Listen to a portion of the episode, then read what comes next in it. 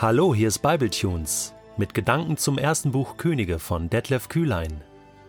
Der heutige Bibletune steht in 1. Könige 21, die Verse 17 bis 29 und wird gelesen aus der Hoffnung für alle. Da sagte der Herr zu Elia aus Tischbe: Elia, geh zu König Ahab aus Samaria. Du findest ihn in Jesreel, in Nabots Weinberg. Er ist gerade dorthin gegangen, um das Grundstück in Besitz zu nehmen. Sag ihm, ist es nicht schon genug, dass du gemordet hast?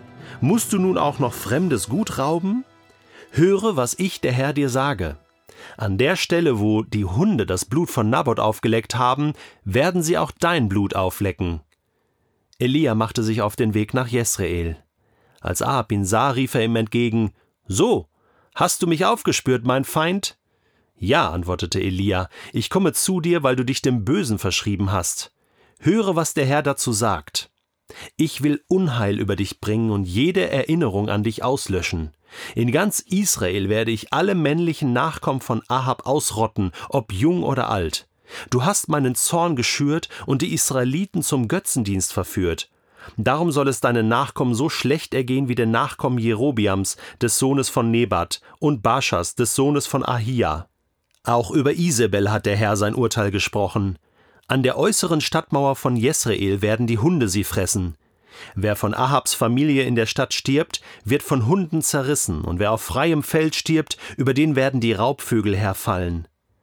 Es gab tatsächlich keinen König, der sich in solchem Maße dem Bösen verschrieben hatte wie Ahab. Seine Frau Isabel hatte ihn dazu verführt.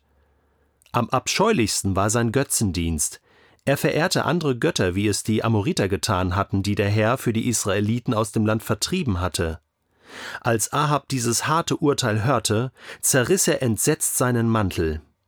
Er hüllte sich in ein Gewand aus grobem Stoff, fastete und ging bedrückt umher. Sein Bußgewand legte er nicht einmal zum Schlafen ab. Da sagte der Herr zu Elia aus Tischbe: Hast du bemerkt, wie bedrückt Ahab ist? Weil er nun endlich Reue zeigt und sich vor mir demütigt, lasse ich das Unheil noch nicht zu seinen Lebzeiten über seine Familie hereinbrechen, sondern erst, wenn sein Sohn König ist. Kennst du den Roman Moby Dick von Herman Melville von 1851?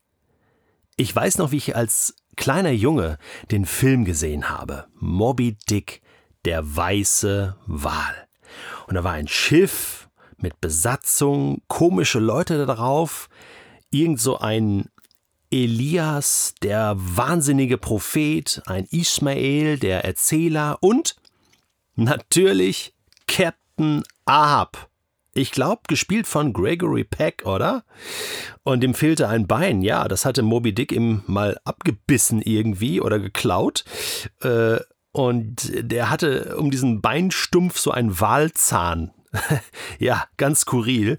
Und dieser Captain Ahab war nur noch auf Rache aus und jagte Moby Dick über das Meer. Und am Ende, sein Tod wird prophezeit von Elias, äh, stirbt er dann. Moby Dick, äh, der Wal, äh, knallt dann so auf das Schiff, springt auf das Schiff drauf, das ganze Schiff geht unter und äh, Captain Ahab verfängt sich in einer Leine und wird dann vom Pottwal Moby Dick, dem weißen Wal, in die Meerestiefe gezogen und dort stirbt er. Diese Geschichte, ich habe das extra nochmal recherchiert, äh, Moby Dick mit Captain Ahab, ist so eine äh, sehr gleichnishafte Geschichte. Und unter anderem ist es kein Zufall, dass der Captain des Schiffes Ahab heißt, in Anlehnung an den König in Nordisrael, König Ahab, um den es ja auch hier geht. Und auch hier gibt es den Propheten Elias, der ihm jetzt den Tod voraussagt und, und ihm sagt, also ähm, was hast du eigentlich für Ziele gehabt in deinem Leben? Wem bist du hinterhergejagt, könnte man sagen. Ähm, alles das, dein ganzes Königreich ist dem Untergang geweiht, oder? Wird in die Meerestiefe verschlungen werden und du wirst sterben. In dem Film ist es so, dass das tatsächlich dann eintrifft. Und es ist brutal, diese Szene, wie man dann sieht, dass der äh, Kapitän des Schiffes in, in diesen Seilen verfangen ist und der Wal ist erbarmungslos und zieht ihn dann in die Meerestiefe herab. Und auch der Tod von König Ahab ist vorausgesagt und wird eintreffen. Es gibt aber in der biblischen Geschichte jetzt hier eine noch etwas andere Wendung, und zwar ein Einsehen von König Ahab. Das, was in dem Film nicht der Fall ist, wo der Kapitän des Schiffes völlig verbissen ist und, und es gibt kein Zurück mehr und er reißt wirklich alle mit auch in die Katastrophe hinein. Das ist in der biblischen Geschichte anders. König Ahab, als er dieses harte Urteil hörte, tut Buße kehrt um. Damals hat man seine Kleidung zerrissen, man hat sich mit Asche äh, bestäubt, man hat ein Bußgewand angelegt, man hat gefastet, man hat gebetet, man hat geweint, eigentlich eine Trauerhaltung eingenommen. Und Gott sieht das und er informiert Elia darüber. Hast du bemerkt, wie bedrückt Ahab ist? Und dann kommt sein Kommentar, weil er nun endlich Reue zeigt. Endlich.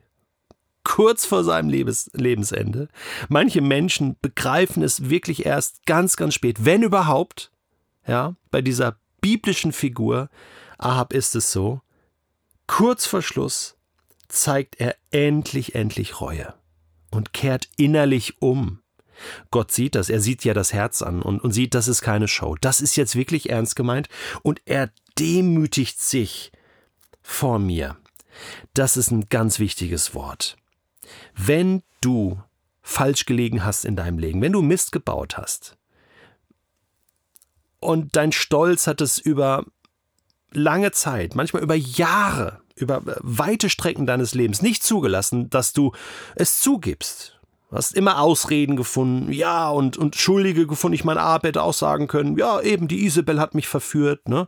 Eva hat auch gesagt, die Schlange hat mich verführt. Man findet immer Schuldige und, und ähm, man hat oft nicht den Mut, sich hinzustellen und, und zu sagen, so ist es. Gott, du hast recht. Ich kapituliere vor dir. Du bist im Recht, ich bin falsch, so ist es. Herr, ich brauche Vergebung. Das ist Demütigung.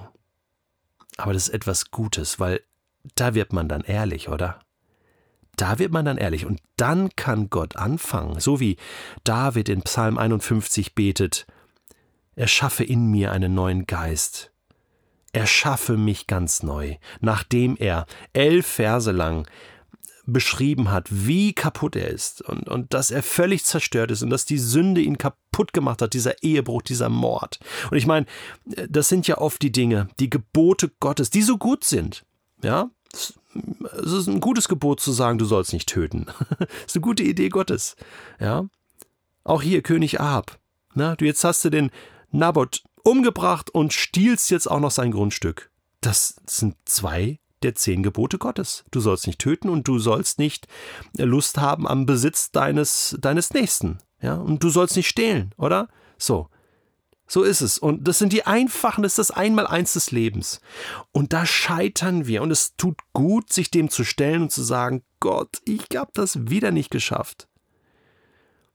Und zwar rechtzeitig sich zu stellen, bevor wir in den Abgrund gerissen werden, bevor dieser Wal der Schuld, sage ich jetzt mal, uns reißt in die Tiefe. Nein, es soll anders sein. Unsere Schuld soll vergeben werden und Gott wird die Schuld versenken an die tiefste Stelle des Meeres und ihrer nicht mehr gedenken.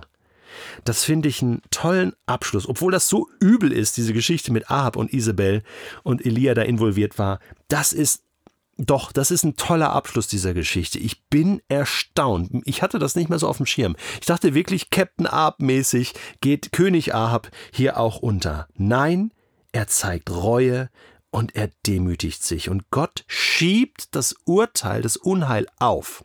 Es wird nicht aufgelöst, ähm, ja, weil zu viel Geschirr war zerschlagen und sein Sohn äh, wird dann definitiv äh, den Untergang erleben. Isabel sowieso, die wird die Stadtmauer runtergeschmissen. Dann später äh, kommen wir im zweiten Buch Könige noch zu. Aber Ahab, er erfährt so, so ein paar Jahre jetzt noch himmlische Oase. Kommt zu Gott zurück. Kommt zur Ruhe. Oh Mann, das ist so wichtig. Weißt du, ich, ich wünsche dir das, wenn äh, es Dinge gibt, die dein Herz belasten.